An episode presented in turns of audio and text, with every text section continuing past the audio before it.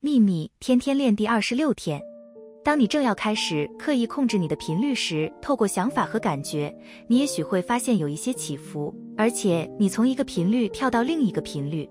这个阶段很短，你马上就会开始维持在一个比较高的频率上，接着是另一个更高的频率，一直往上提升。